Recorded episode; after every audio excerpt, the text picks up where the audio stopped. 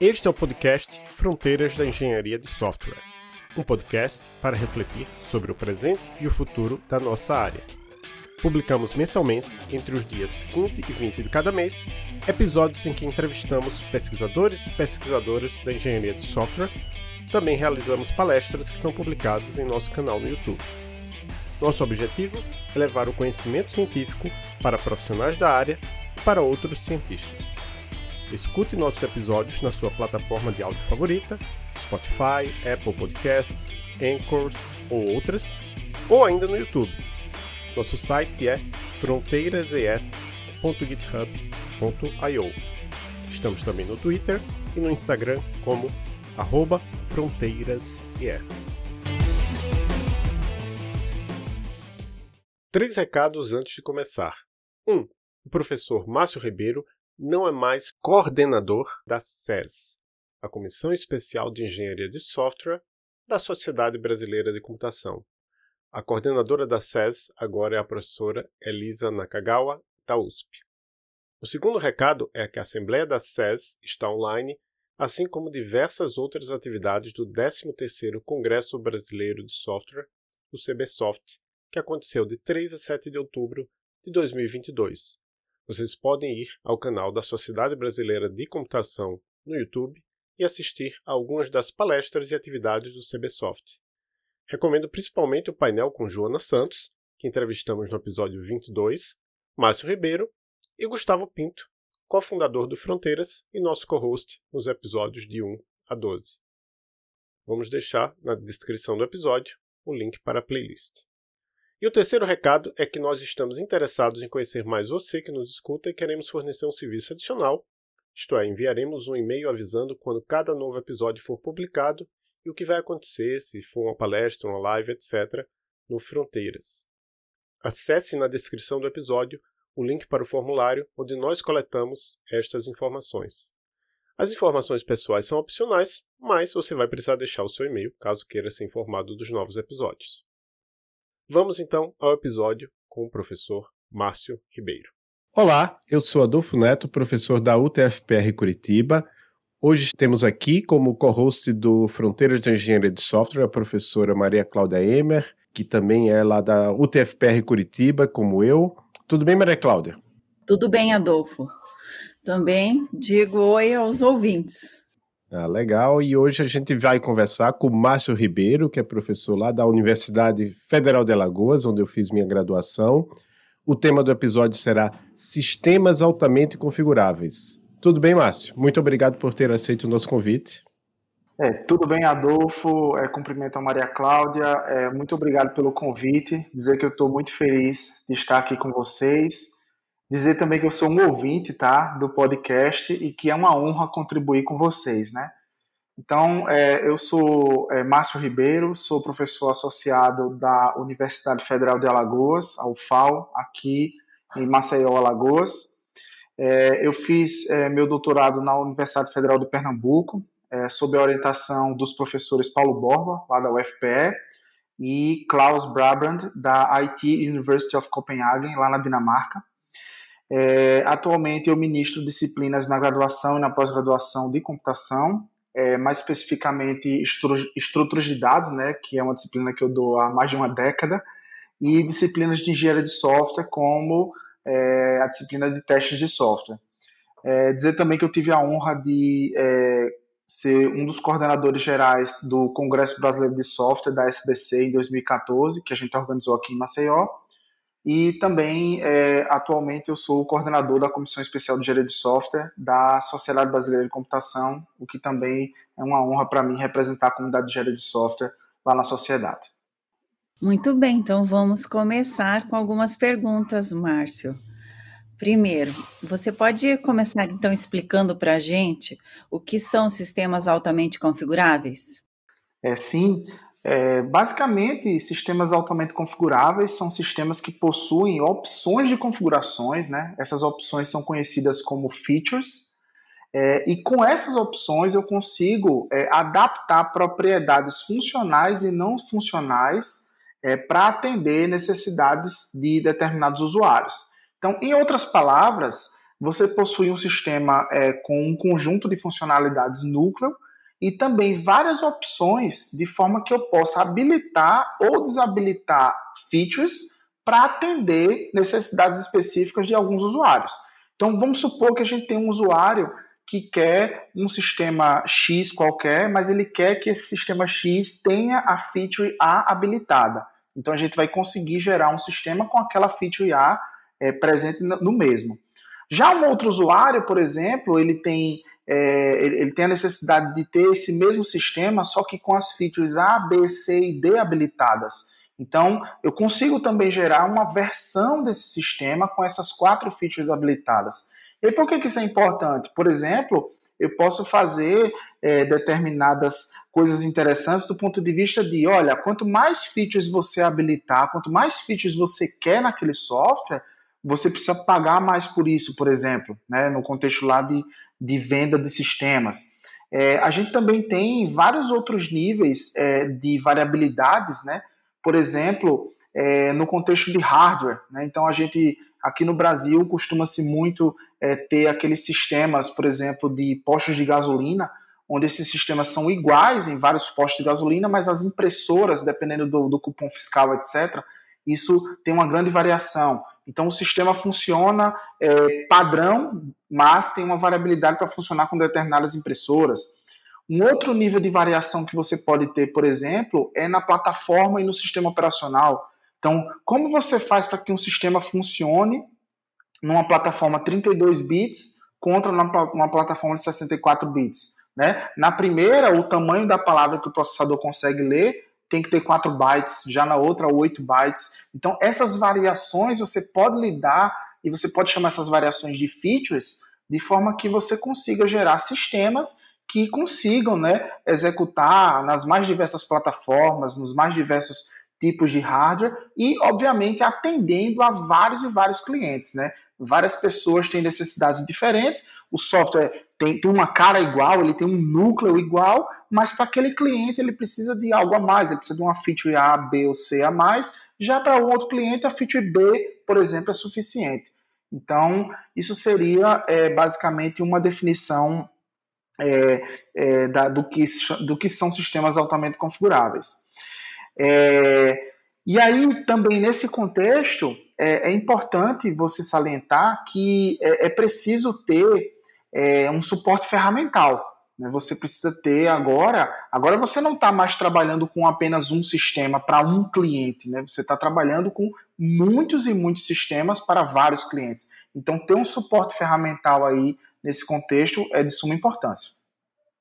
Isso deve ter um bom grau de complexidade aí nesse no, no todo. Então, a próxima pergunta é como é que são implementados esses sistemas, porque deve ser bem complexo.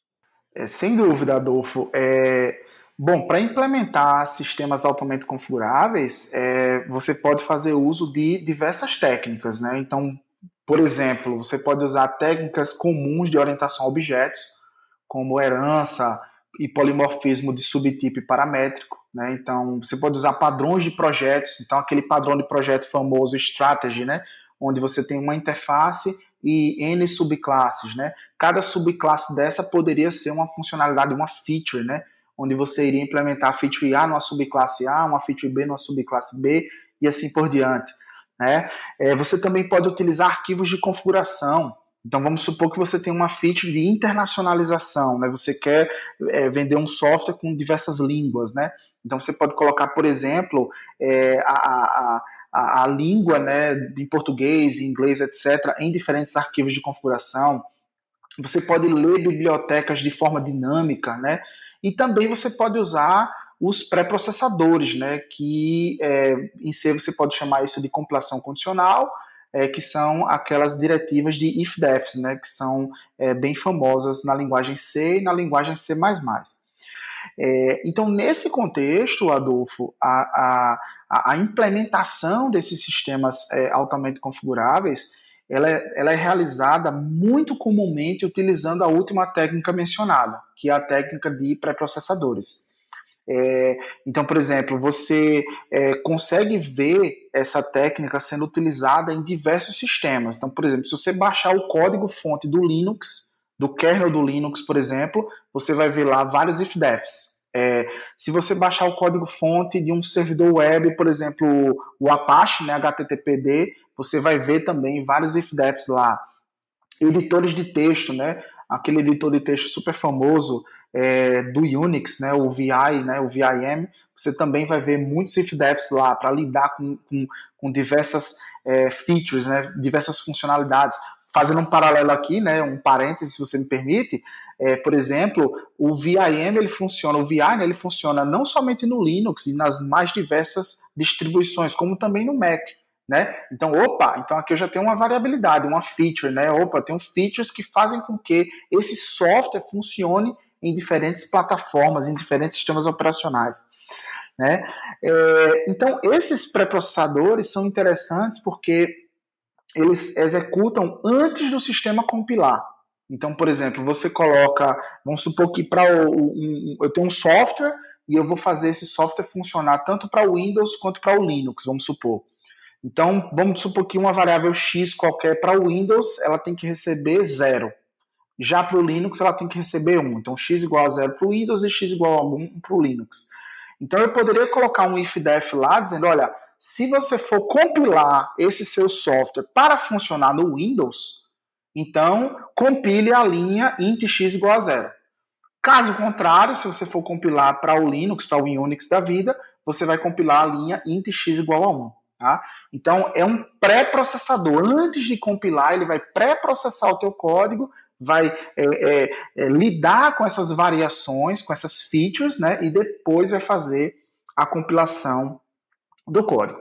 Então, nesse sentido, é, como vocês podem perceber, é uma técnica simples. Tá? Por quê? Porque, o, por exemplo, quando a gente aprende a programar, né, após a gente aprender variáveis, é, impressão de, de, de, dados na tela, leitura é, de dados, etc., um dos comandos que a gente é, inicia o aprendizado é um if, né? É o se, o se e o se não, o if e o else, né? Então, nesse sentido, o if-def ele também tem essa característica condicional, né? ele é algo condicional. No entanto, o if ele é em tempo de execução, o sistema já está executando. E o if-def não, ele é um, um pré-processador que executa é, antes da compilação. Então, respondendo de forma geral a sua pergunta, existem muitas e muitas técnicas, é, e o if-def, é, o pré-processador, né, a compilação condicional, é uma das técnicas mais utilizadas né, para implementar sistemas altamente configuráveis. Como você falou acima, então os if-defs né, é, representam uma técnica muito simples para fazer a implementação de variabilidade em sistemas configuráveis. Mas há desvantagens? Se sim, você poderia comentar um pouco sobre isso?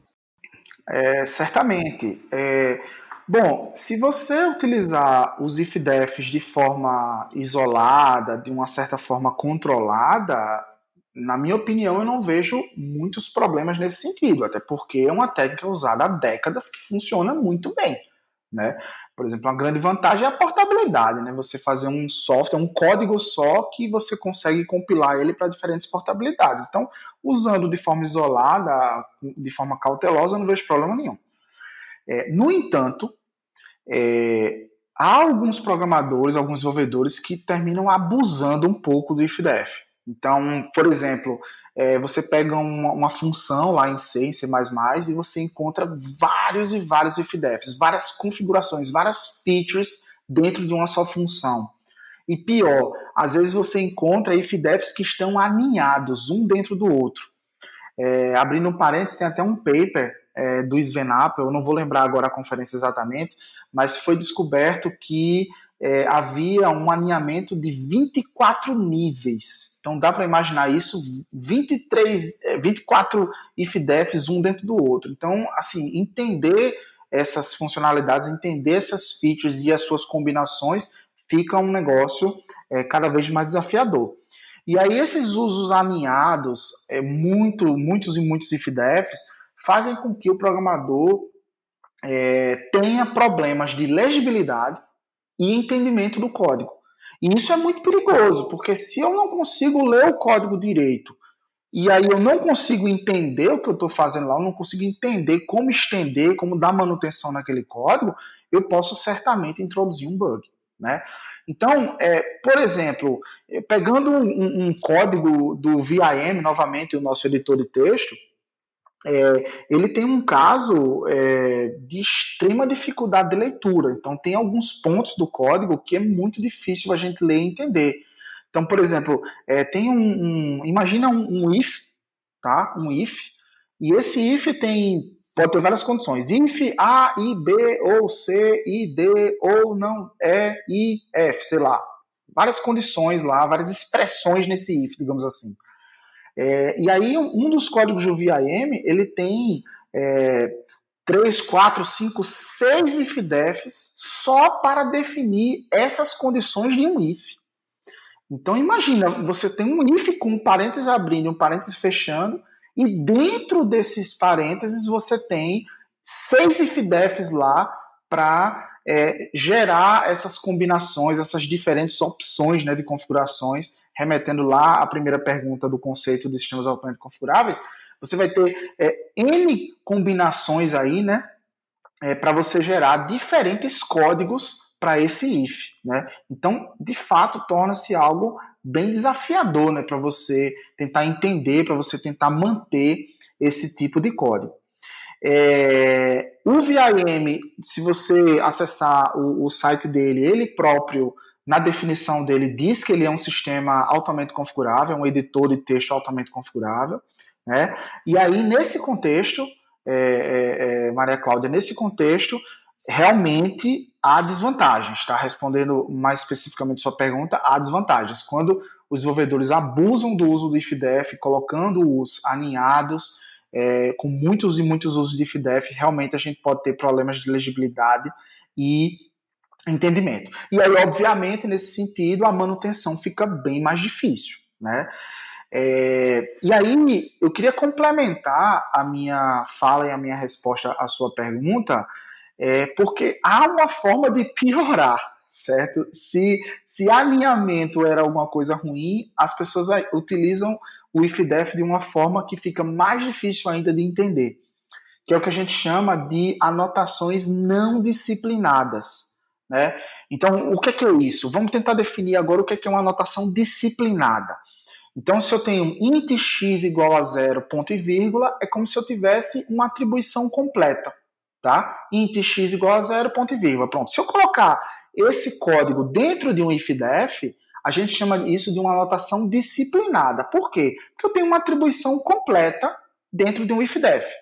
Só que as pessoas às vezes fazem o seguinte: int x igual, aí o que acontece? Infdef, se for Windows, 0. Se não, 1. Um. Ou seja, o que está dentro do ifdef é só um número, ele não é um comando completo, tá? Então isso é uma forma que a gente chama de não disciplinada. Aí você quebrar um comando né, dentro de vários ifdefs, uma expressão, um comando, o que quer que seja, a gente chama isso de uma anotação não disciplinada.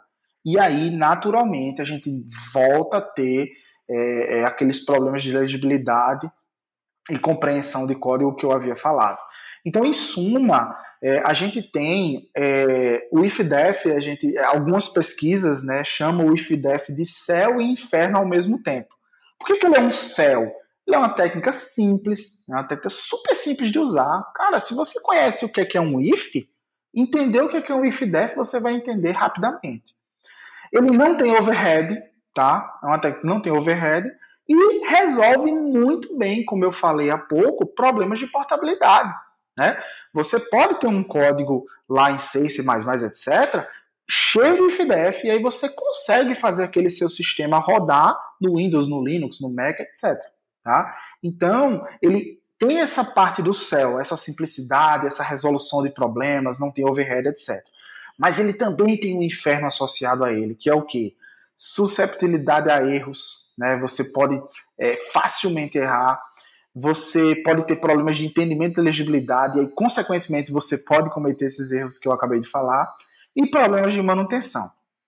É, aí, como curiosidade nesse sentido, é, é, levando em consideração uma survey que nós fizemos com é, vários desenvolvedores open source é, é, nesse contexto de IFDEFs, nós perguntamos a esses desenvolvedores, é, num artigo que nós publicamos em 2015, sobre entendimento, manutenção e susceptibilidade a bugs, né? E a gente perguntou, olha, se você usar IFDEF, você acha que o entendimento é, é, você tem um impacto muito negativo ou muito positivo no contexto do entendimento? E as pessoas disseram, olha, para o uso de IFDF, o impacto é muito negativo no contexto do entendimento, é muito negativo para manutenção e é muito negativo para susceptibilidade a bugs. Então, realmente é algo que também as pessoas têm essa impressão. Interessante, pelo menos eles sabem que isto acontece, né? Mas eh, as pessoas que responderam essa survey mas aí a, a, pergunta é: a indústria e o mundo open source em geral estão cientes do que são anotações não disciplinadas? Essa pergunta é muito interessante, Adolfo, é, porque muitas vezes a gente faz é, muitas pesquisas na academia, né, e a gente precisa transferir esse nosso conhecimento né, para a indústria e para o open source, para o mundo open source, para outras pessoas utilizarem o conhecimento que a gente é, é, é o conhecimento que a gente adquiriu né, nas nossas pesquisas. E aí, nesse contexto, é, quando a gente foi analisar o manual de boas práticas do kernel do Linux, a gente achou uma coisa super interessante. É, tinha lá uma, uma, uma espécie de uma dica, uma, um guia né, para as pessoas que forem, desenvolvedor pro, pra, que forem desenvolver para o kernel, né? Essas pessoas diziam, é, o, o manual dizia o seguinte: olha, prefira compilar funções inteiras, prefira compilar expressões inteiras, em vez de compilar pedaços de expressões, pedaços de funções, né? Então veja, a, a, o, o, Linux, o manual do Linux, o que ele está dizendo, na verdade, é: olha, use anotações disciplinadas, não use anotações não disciplinadas. É, é, a nossa impressão é que esse termo disciplinado e não disciplinado é um termo acadêmico, né? Ele surgiu em um artigo. É, naturalmente, esse termo pode não ser de conhecimento é, da, das pessoas do open source, Adolfo, Maria Cláudia, mas o nome não é de conhecimento, mas evitar o não disciplinado, ou seja, evitar você compilar com os ifdefs pedaços de código, é uma coisa que eles sugerem de fazer. Então é uma coisa super interessante que, embora o nome não seja é, não disciplinado ou disciplinado, que foi um termo que surgiu na academia, de fato é uma coisa que eles é, é, tentam evitar. E aí, nesse sentido, outra coisa interessante é uma biblioteca de imagens é, PNG, que é um código do, de uma biblioteca libpng. Né? A gente estava contactando os desenvolvedores dessa biblioteca e o pessoal falou: olha, a gente concorda com, com essas tuas ideias de evitar é, anotações não disciplinadas. Inclusive, isso está no nosso to-do list, certo? A gente quer refatorar o código para tirar essas anotações não disciplinadas e torná-las disciplinadas, tá? Então, assim, isso no contexto do mundo open source. Né? Na academia, Adolfo, é, houve um artigo de AOSD 2011, de autoria de Jorg Liebig, Christian Kastner e Sven Appel, que são, é, na época, eram pesquisadores da Alemanha, né? hoje o Christian Kastner está nos Estados Unidos, é, e eles é, é estudaram 40 sistemas altamente configuráveis e verificaram que boa parte das anotações são disciplinadas, tá? É um pequeno pedaço aqui é não disciplinado, 16% das anotações. É, e aí você pode me perguntar, ah, então quer dizer que foram esses caras que deram essa ideia de anotação disciplinada e não disciplinada? Aparentemente não. Tá? Porque quando a gente volta um pouco para trás, num artigo do ASI, né, Automated Software Engineering, de 2003, um artigo de Alejandra Garrido e Ralph Johnson. Ralph Johnson é aquele é, famoso autor daquele livro da Gangue dos Quatro, né, de padrões de projeto. É, eles já falavam em 2003 sobre anotações completas e anotações incompletas. Né? Então, assim, é, esses termos é, são bem parecidos, né? Não disciplinado, é, incompleto, disciplinado e completo. Então, não, que esses termos sejam parecidos, só me, me, corrigindo aqui. São termos que são que a gente olha e tem uma certa analogia, né?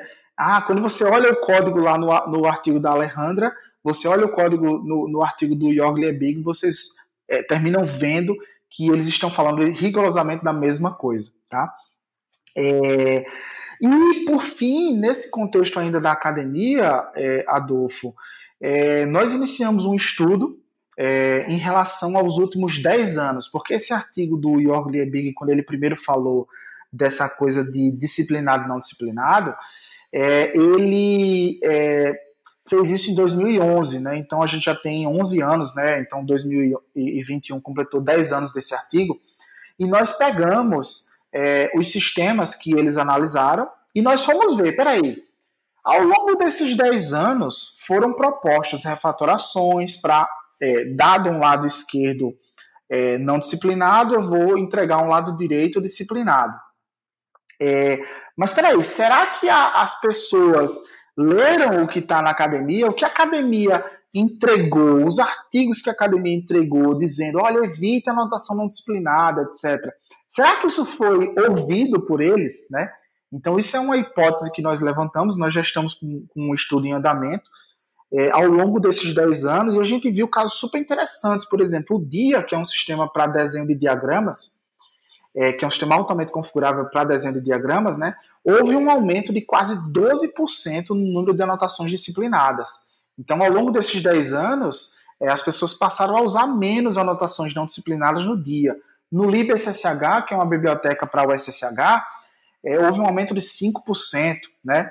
Então, assim, a gente fez uma média geral, é claro que são resultados preliminares, mas a gente observou que é, há uma tendência das pessoas usarem cada vez menos anotações não disciplinadas. A pergunta que a gente está se fazendo é: será que essa diminuição nas anotações não disciplinadas foi uma contribuição da academia? Será que eles escutaram a gente ou será que a gente não não foi, a gente não conseguiu passar para eles as informações dos nossos estudos e eles descobriram, eles fizeram os seus, os seus, as suas transformações de código por eles próprios, né? Então são é, hipóteses aí que a gente está levantando nesse próximo estudo aí que a gente deve concluir talvez esse ano ainda. É que é uma pergunta bem interessante, né? É bom saber o quanto a academia influencia na, na indústria, né? E, a gente muitas vezes não tem certeza disso realmente. Mas você falou a respeito da complexidade, né, desses sistemas e, e também de algumas dificuldades, é claro, que dependendo de como ele for implementado, né? Então, você podia falar para a gente um pouco também a respeito da manutenção em sistemas configuráveis, como ela é feita? Bom, é, primeiramente, acho que o, o, ponto mais importante que a gente tem que falar no contexto de manutenção é que ela se torna mais complicada, né? Porque assim, agora eu não estou mais dando manutenção em apenas um sistema que é utilizado apenas por um cliente ou por um conjunto de clientes que tem as mesmas necessidades, né?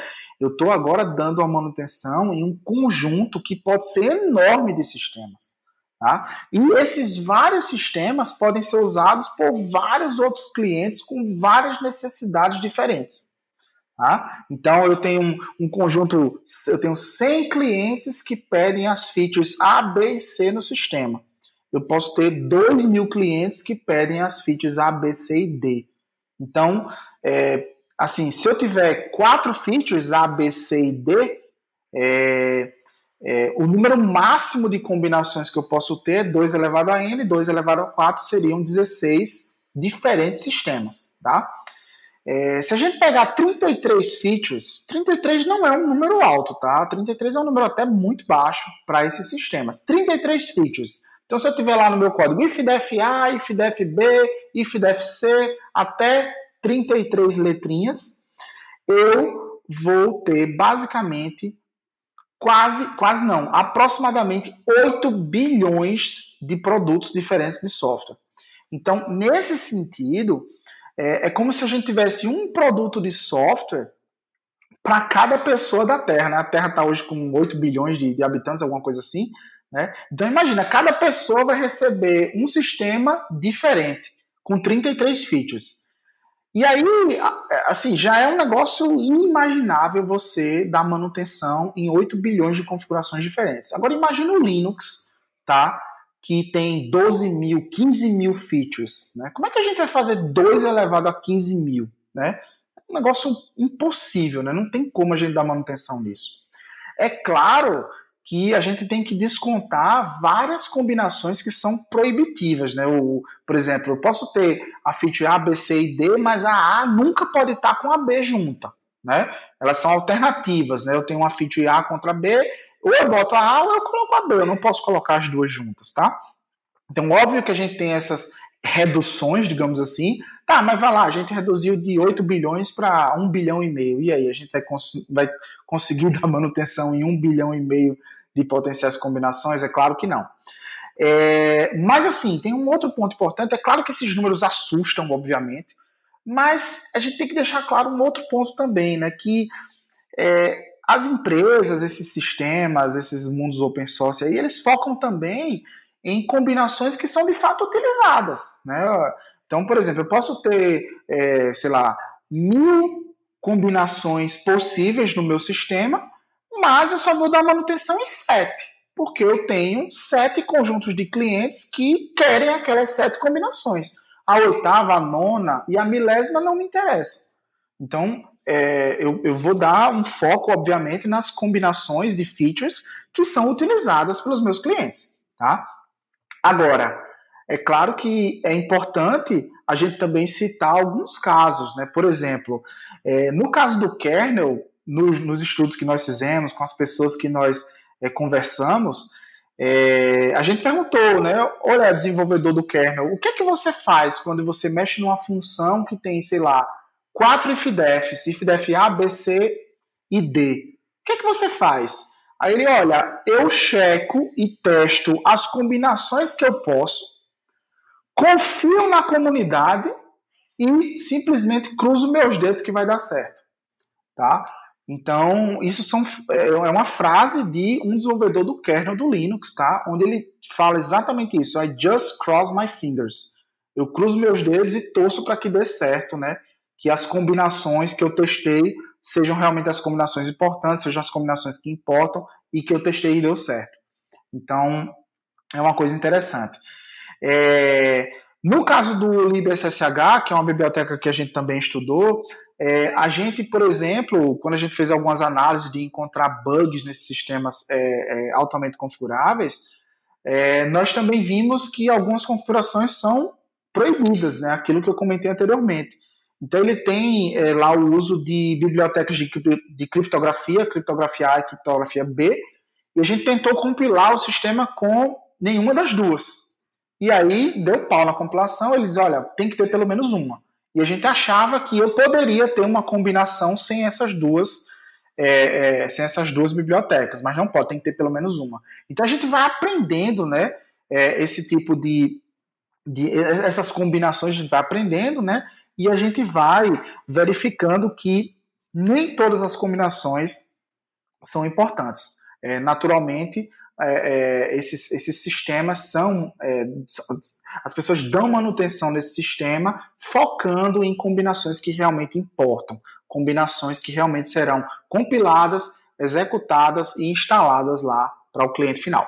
Então, Márcio, parece que essas anotações não disciplinadas que você comentou têm relação com code smells, né? Para quem não sabe, né? A gente às vezes traduz, geralmente a gente usa mesmo code smells, né? Mas alguns traduzem por maus cheiros de código.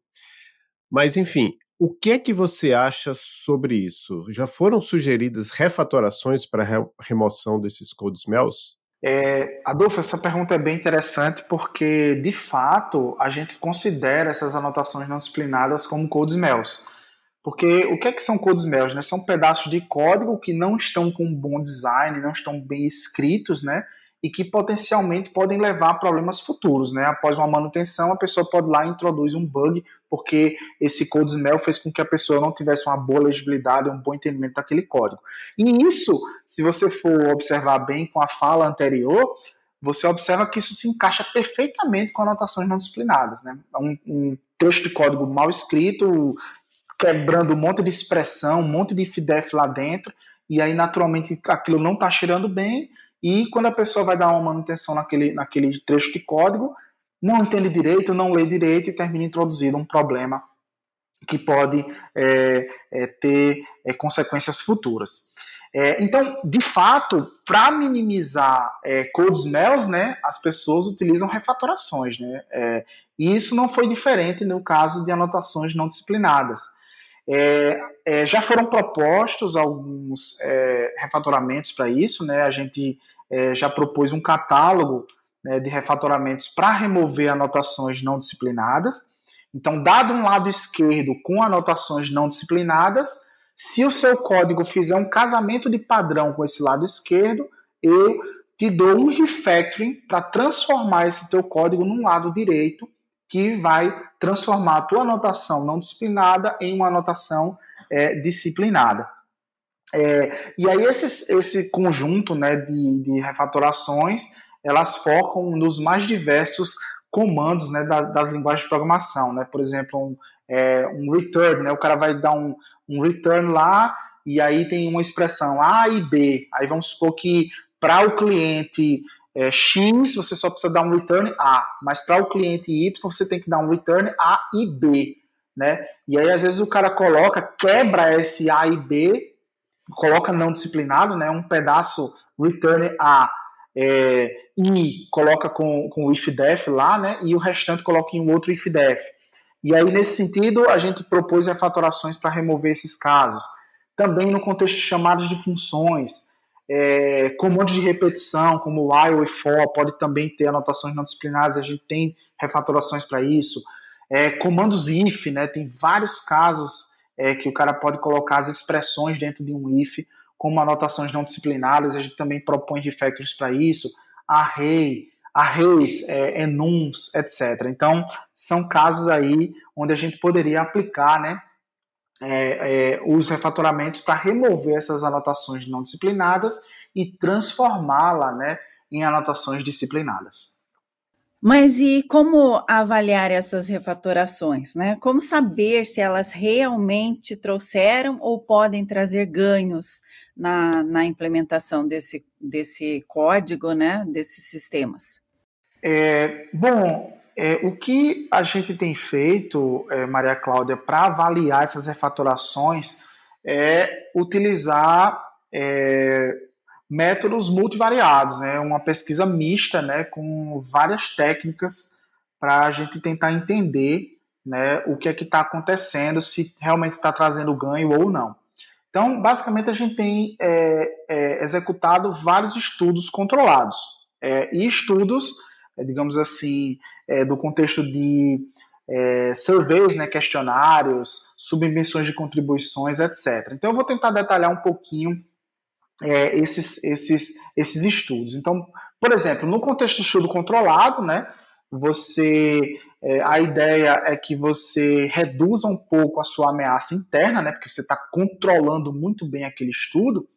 E aí a gente coloca algumas pessoas é, é, em salas e a gente entrega para elas códigos disciplinados e não disciplinados e entrega tarefas. Olha, é, tenta corrigir um bug aqui, é, tenta implementar essa nova feature aqui, e a gente, por exemplo, pode medir o tempo, né? E pode medir também o número de erros que o participante dessa, desse, desse estudo controlado vai cometer, tá? Então, basicamente, a gente pode fazer o seguinte: olha, eu tenho um código disciplinado não disciplinado e eu vou te passar tarefas. É, se as pessoas começarem a, a, concluir as tarefas mais rapidamente nos códigos disciplinados, a gente tem alguma evidência né, que provavelmente o código disciplinado está tendo algum efeito naquele sentido. Né? É, eu tenho, tomo muito cuidado para falar, né? Eu falo o provavelmente, né? Porque estudos controlados são bem difíceis, né, de se realizar e é importante a gente sempre colocar esses poréns. É, no contexto de é, survey com desenvolvedores, é, a gente tem, por exemplo, a gente pode colocar num questionário, né, um lado esquerdo e um lado direito, com uma anotação disciplinada, uma anotação não disciplinada, e a gente perguntar para as pessoas o que é que elas preferem, se preferem o lado esquerdo ou o lado direito. Uma coisa que a gente faz também nesses estudos é sempre embaralhar. A gente nunca coloca a anotação disciplinada sempre do lado direito.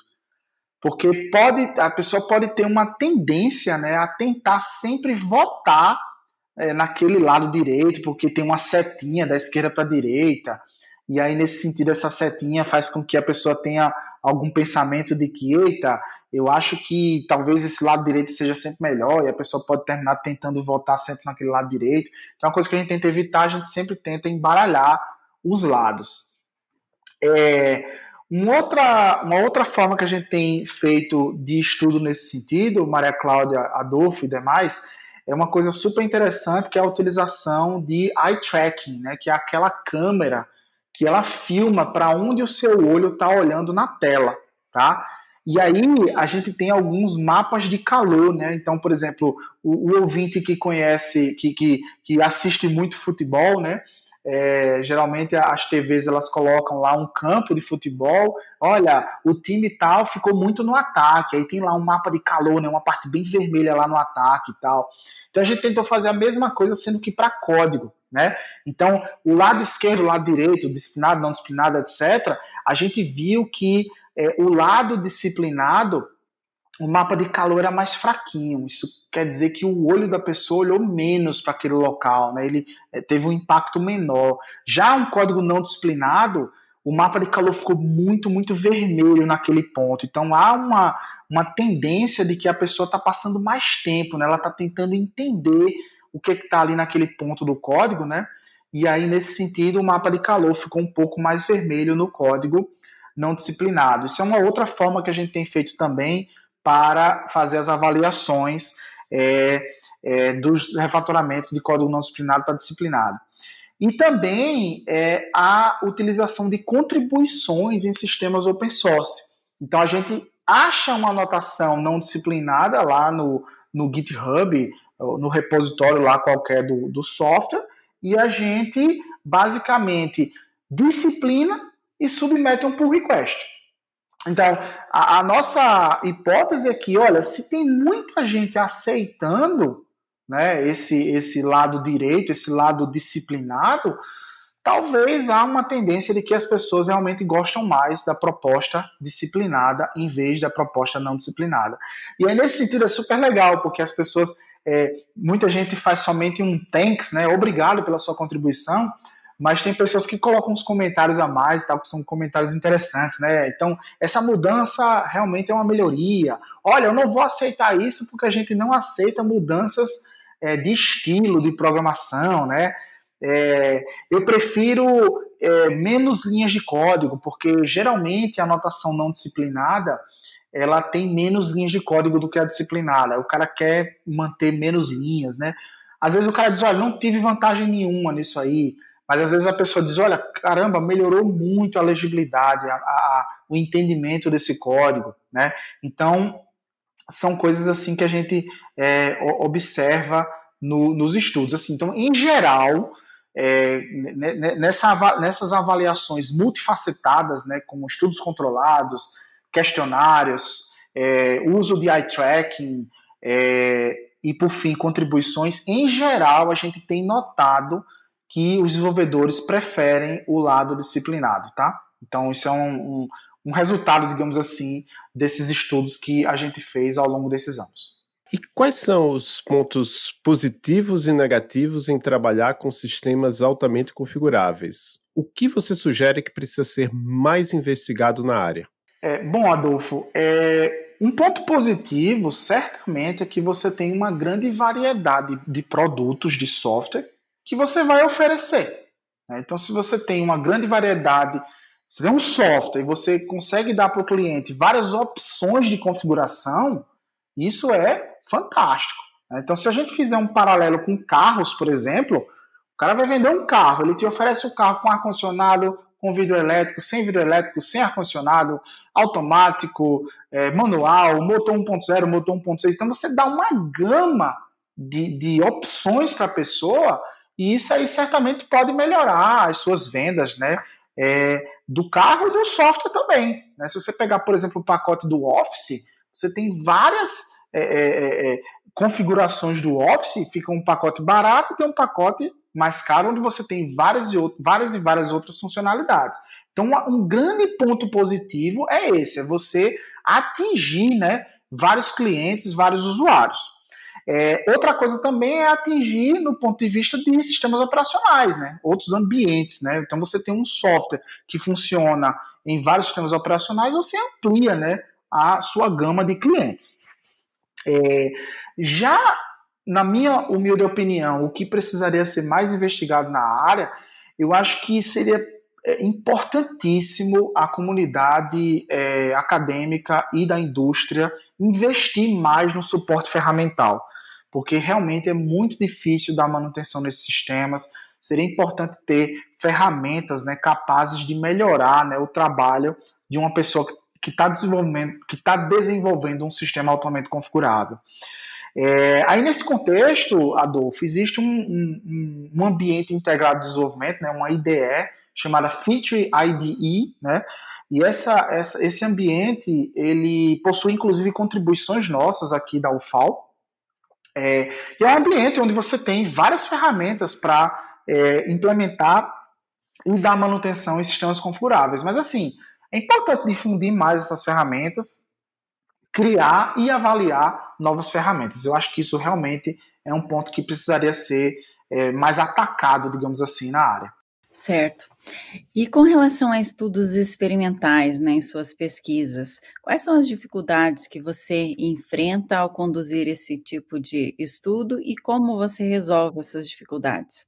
Essa pergunta é bem interessante porque eu acho que ela serve, né, Maria Cláudia, não somente para essa edição né, do Fronteiras, mas talvez em várias outras, né? É, mas assim, é, eu acho que uma grande dificuldade é recrutar, primeiramente, as pessoas corretas para o estudo, né? Assim, é uma coisa bem difícil, e em tempos de pandemia, ainda mais difícil, né? É, por exemplo, eu tive um projeto aceito no contexto de sistemas altamente configuráveis eu precisei adiar esse projeto porque eu não consegui realizar o experimento por conta da pandemia. Eu precisava de gente. É, mas assim, eu acho que um outro ponto, que na verdade, quando a gente tem conversado com as pessoas que vão realizar o estudo, um outro ponto que é também bastante desafiador é criar as tarefas corretas. Né? É, recrutar não somente as pessoas, mas é checar código, qual é o código que eu vou usar e por quê. Né? Por que, que esse código aqui é interessante para o meu experimento? Né? E isso é, me lembra muito né, um keynote dado é, pelo professor Fernando Castor, da UFPE. Ele deu um keynote no workshop VEM é, do CBSoft, é, o Congresso Brasileiro de Software, né? E eu lembro que naquele workshop ele mencionou é, importantes pontos é, no sentido de entendimento de programas, né? É, para, a, para você pegar tarefas para avaliar entendimento de programas. Então, por exemplo, qual é a melhor tarefa para eu avaliar isso? Qual é a melhor tarefa para o disciplinado e o não disciplinado? Qual é a melhor tarefa para eu focar em entendimento de código disciplinado e não disciplinado? É, por exemplo, dizer a saída de um determinado código ou algoritmo? É adicionar uma linha que está faltando em um código é, dizer que valor será impresso em determinada variável, ou seja, qual é a melhor tarefa e por quê, né? Então, essa fala do Castor é, foi muito importante, assim, é, para mim, é, porque nos, nos é, é, é, estudos que a gente vem realizando a posteriori, a gente tem levado muito em conta esse, essa fala dele naquele workshop. Então, assim, nesse contexto, me parece ser um desafio grande, né? A gente escolher de fato as tarefas corretas, né? Para executar esses estudos. É, a gente teve um episódio aqui com o Fernando Castor sobre compreensão de código, falou bastante sobre esses temas. E eu lembrei que já que a gente falou de Code Smells, a gente teve também episódio com o Marcelo Maia sobre Code Smells. Mas agora, passando a um outro tema, é que você e seus coautores né, tiveram um artigo publicado na I3E Transactions on Software Engineering, né, uma das principais revistas da engenharia de software, já nesse ano, em 2022, chamando, eu vou traduzir aqui o, o título, Refatorando Maus Cheiros de Teste com JUnit 5, por que desenvolvedores devem se manter atualizados. Você pode falar um pouco para a gente sobre este artigo? Certamente, Adolfo. É interessante que você falou de Code Smells, a gente também falou de Code Smells lá no contexto de, de, de anotações não disciplinares e tal. É, mas assim, nesse, nesse artigo especificamente, a gente precisa falar de teste smell, né, que é algo que não está cheirando bem no seu teste. Né? Então, por exemplo, é, um exemplo de smell em teste é quando você coloca um, um if else. E aí no if você coloca um código lá e no else você coloca o seu assert. Mas espera aí, o assert deveria também estar no if, porque se o código cair e executar o if, não vai ter assert, o seu teste vai dizer que passou, mas na verdade você não testou nada, você não fez nenhuma asserção. Né? Então, isso é uma coisa que é preciso é, que seja refatorada, é preciso que seja alterada, né, para que o, o, desenvolvedor não tenha a falsa sensação de que o teste passou quando na verdade ele não passou. Ele não foi sequer executado, no caso, porque a asserção estava no else. E aí, é, o que, é que, a gente notou? A gente notou que é, está havendo muitas pesquisas no contexto de testes MELs atualmente, e vários pesquisadores é, têm tentado remover esses smells utilizando refatorações clássicas, refatorações já propostas na literatura, que é natural, né? Você vai usar o que a literatura é, está lhe entregando. Por exemplo, suponha que você tem um teste com código duplicado. O que é que a gente viu que os pensadores têm tentado fazer? Tem tentado aplicar o extract method, que é um, um refatoramento para você extrair um pedaço de código né, para colocar ele fora, e aí você tem essa função, né, esse novo método sendo chamado por vários outros pontos. Então, um código que antes estava duplicado em vários pontos ficou agora num método separado. Entretanto, é, quando a gente foi analisar um pouco mais a fundo é, as é, possibilidades, as técnicas que estão sendo usadas nos frameworks de teste, a gente viu que o JUnit 5 ele possui um conjunto de annotations lá de Java que são anotações super interessantes e que a gente notou que é possível remover smells utilizando essas anotações. Então, em vez de a gente é, aplicar um refatoramento é, tipo um extract method, a gente utiliza uma, uma annotation simples, um arroba lá, arroba alguma coisa lá da anotação, e a gente consegue simplesmente remover o, o, o smell. Então a gente viu lá a anotação de é, teste parametrizado, habilitar um teste se uma condição for verdadeira, repetir um teste, ou seja, o teu código que antes estava duplicado, você pode colocar ele uma vez só e mandar esse teste ser executado N vezes. Então, assim, a gente viu é, possibilidades de remover smells utilizando essas anotações do JUnit 5. E aí, a gente, nesse artigo, propusemos é, refatorações, dado um lado esquerdo com teste smell, eu vou te entregar um lado direito com anotações do JUnit 5, onde você consegue remover esses smells, e a gente avaliou utilizando é, a, a, as técnicas de estudos que a gente comentou anteriormente aqui na pergunta lá da Maria Cláudia. A gente avaliou é, utilizando questionários, a gente entregava para as pessoas um lado esquerdo e um lado direito, é, com teste SMEL e sem teste SMEL. As pessoas é, preferiram mais o lado lá com as anotações do JUnit sem os SMELs. Nós avaliamos também é, com contribuições, né, aquela questão lá da submissão dos pull requests.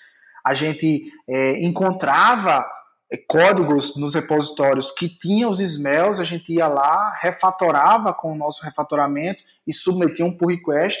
E nesse sentido a gente viu também que as pessoas estavam tendo grande aceitação né, no nosso lado direito.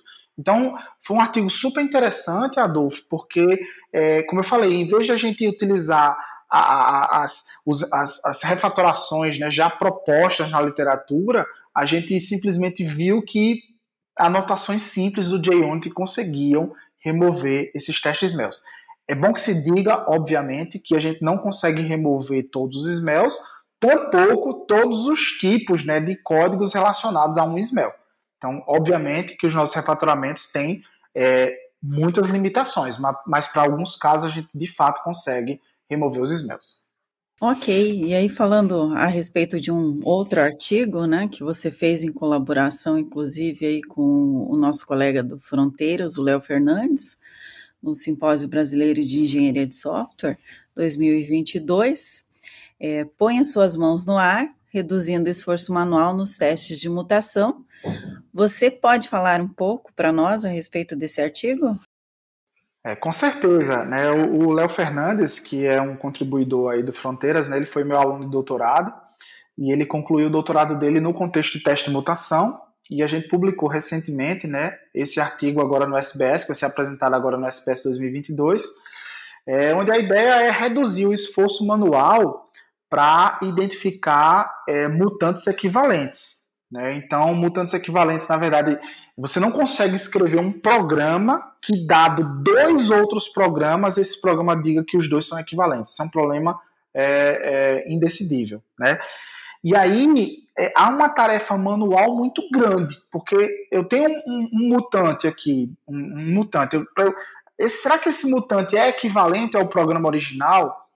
É, isso realmente é uma tarefa manual grande né, porque a pessoa tem que analisar com muito cuidado o, o código para checar se realmente é equivalente ou não.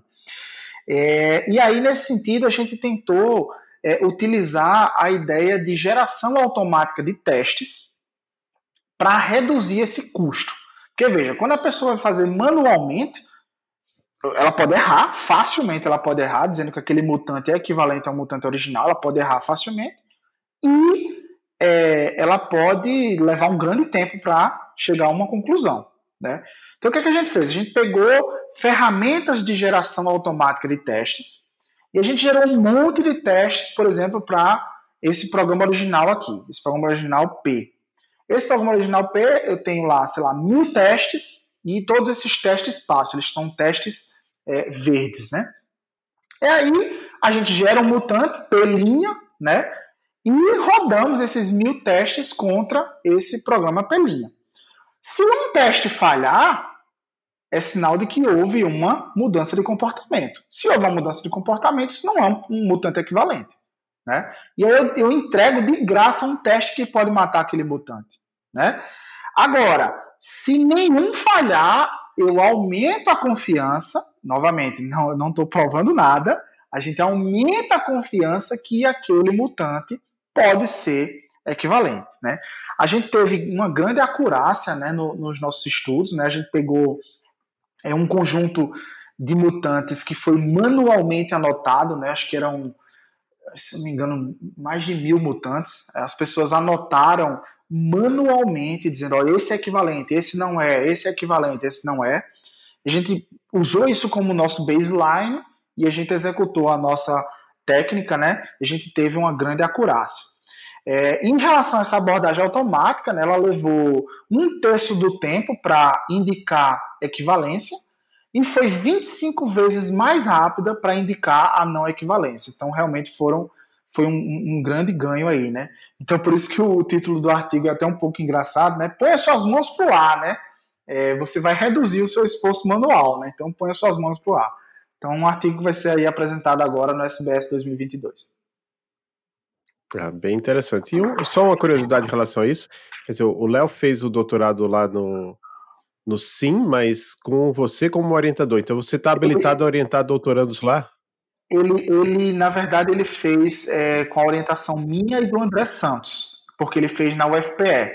Né? E aí, nesse contexto, eu sou o co-orientador dele. Eu, na verdade, eu fui o co-orientador dele, né?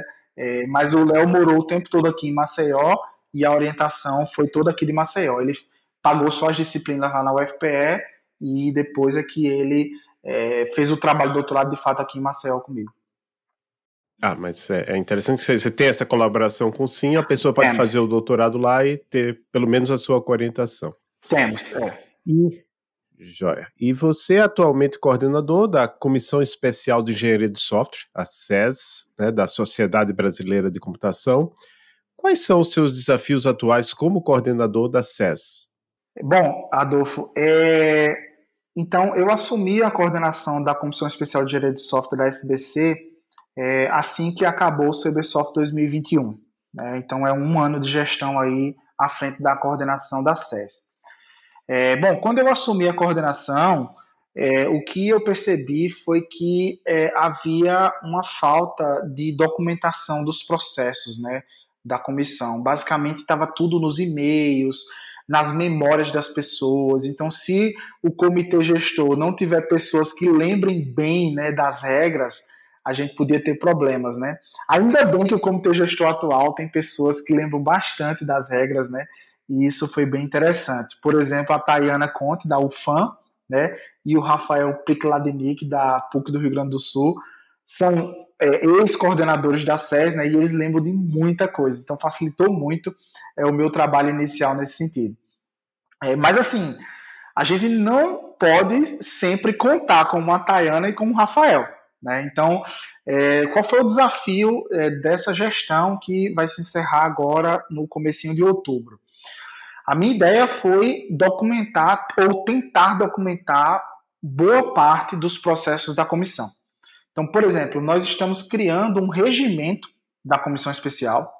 Nesse regimento tem várias regras, né? Como é que é, é a, a escolha, como é que é a votação, o, o, a pessoa que foi escolhida para ser Program Chair do SBS, ela vai ser Program Chair antes de quais eventos e por quê, é, quais são os sites e artefatos que o coordenador tem que estar tá, é, ciente, tem que estar tá sempre atualizando, quais são as atribuições do coordenador, quais são as atribuições do comitê gestor da SES e assim por diante. Então o regimento está bem redondo nesse sentido e vai à votação, inclusive na próxima semana, é, para é, ser aprovado e a SES, é, que, que a SES possa se beneficiar disso é, no futuro. É, outra coisa é que a gente também está entregando alguns manuais de organização de eventos. Então, por exemplo, a, é, vamos supor que o Adolfo e a Maria Cláudia querem organizar o CBSoft 2024. Já está o convite feito aqui, tá? Vamos supor que eles vão organizar o CBSoft 2024. É, nesse sentido, a gente já vai entregar um manual, né? Olha, você como organizador, você vai ter que fazer é, isso aqui, pegar patrocínio não sei onde, mandar e-mail para não sei quem e tal. Então, é, esses manuais são bem importantes. E também a gente vai tentar entregar manuais de organização dos simpósios. Né? O SBCARS é, já é um, um, um, evento que já tem o seu manual, feito inicialmente pelo professor Rohit, lá da Federal de Campina Grande é um grande parceiro meu de pesquisa, inclusive. É, também o Insightful Ideas, né, o Rohit também está finalizando o manual. É, tools, é, ferramentas, né, o manual foi feito acho que por Rohit e pela Ingrid. A do SBS, o do SBS, na verdade, a Elisa está fazendo, a Elisa lá da USP, e eu vou ficar encarregado de revisar. Então, assim, a gente quer entregar manuais, né, para que as pessoas possam é, organizar o CBSoft como um todo e os simpósios dentro dele. E uma outra coisa, Adolfo, que a gente também fez foi organizar a casa do ponto de vista de arquivos, dos processos, etc. A gente pegou um e-mail que já existia da SES, pegamos um drive, colocamos tudo lá, está tudo organizado. Então, em vez de o coordenador anterior da SES ele compartilhar um arquivo do drive dele, não, ele entra no drive da SES e lá ele compartilha. Então, nesse sentido, fica muito mais organizado para é, lidar com tudo. É, um outro ponto que a gente já avançou nisso é, é que a gente observou que o SBQS, é, e aí cabe uma, um agradecimento aqui a público ao Rodrigo Santos da Unirio, né? E ele, acho que o da Viviana também da UFMA, trabalharam fortemente aí para colocar o SB, toda a história do SBQS, né, que é o Simpósio Brasileiro de Qualidade de Software, eles trabalharam para colocar toda a história no ar, online, né? Então a gente viu que o SAST já está também, o de testes, e o SBCast também já está é, no DBLP, I3E, ACM, etc. Mas o SBS não. Nosso principal evento não tem sua história online. A gente viu que do SBS 2009 para 2021, sim, mas de 2008 até, se eu não me engano, 1987, não. São 22 anos onde a gente não tem o histórico do SBS. E a gente começou a mudar isso, né? A gente começou a indexar o SBS 2006, 2007, 2008. Eu e o Rodrigo Santos, a gente achou CDs né, de 2007, é, a luta foi achar uma máquina aqui na UFAL que tinha um leitor de CD, né, para eu pegar os PDFs dos artigos e mandar para a SBC para publicação na Sol, né? E depois disso a gente vai tentar indexar no DBLP. Então a gente está fazendo isso para 2006, 2007, 2008. Mas eu acho que o principal legado, Adolfo, não é somente é, colocar mais três anos do SBS é, online. Acho que o maior legado é o algoritmo de como fazer isso, porque o próximo coordenador vai lá e pode colocar no ar os outros anos restantes. É, também fizemos os dados dos eventos né, de Qualis, de engenharia de software para a quadrienal da CAPES, um trabalho gigantesco, né, onde eu criei um GT com algumas pessoas, né, é, é, Igor Stemacha, Igor Vise, Rohit, eu não, Ivan Machado, Rodrigo Bonifácio, foram pessoas que trabalharam comigo nesse GT para colocar é, os quales lá para a CAPES, então um trabalho voluntário, mas de suma importância para a nossa comunidade e para a nossa pós-graduação. É, também é, conseguimos a organização presencial do CBSoft 2023, que vai ser organizado pelo Aldrey Fontão e pelo Bruno Cafel, lá na Federal do Mato Grosso do Sul.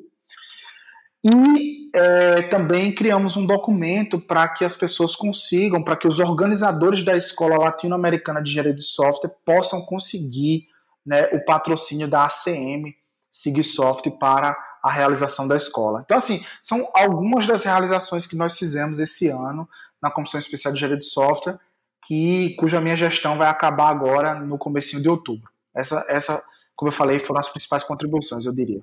Muito bom. Em nome de toda a comunidade, nós agradecemos.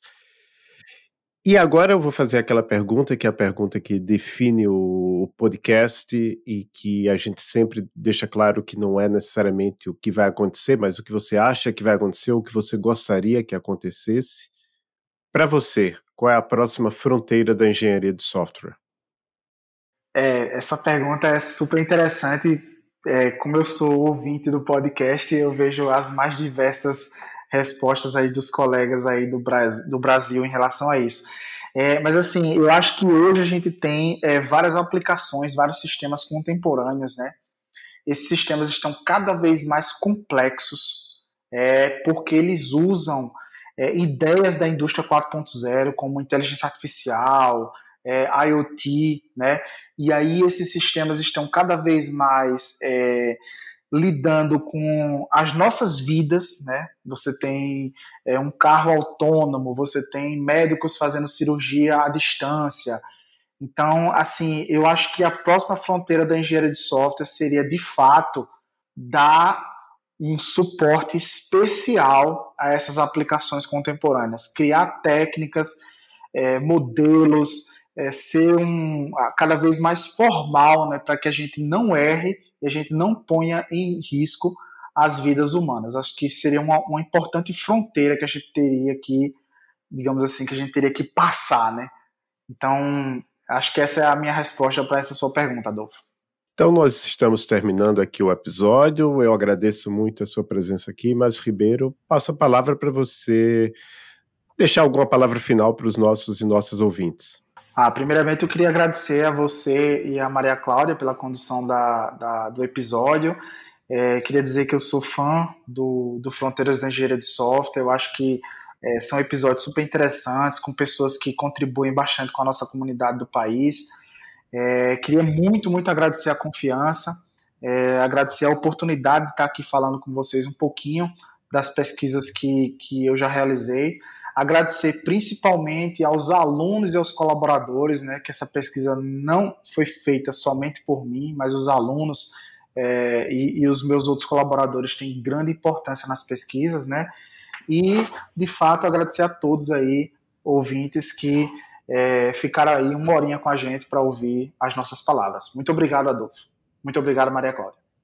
Eu também quero agradecer, Márcio, que você tenha aceitado o convite, né? E espero que os ouvintes gostem bastante dessa conversa, porque da nossa parte foi muito interessante. Obrigada e tchau aos ouvintes. Certo. Tchau a todos que nos escutaram. Até o próximo episódio.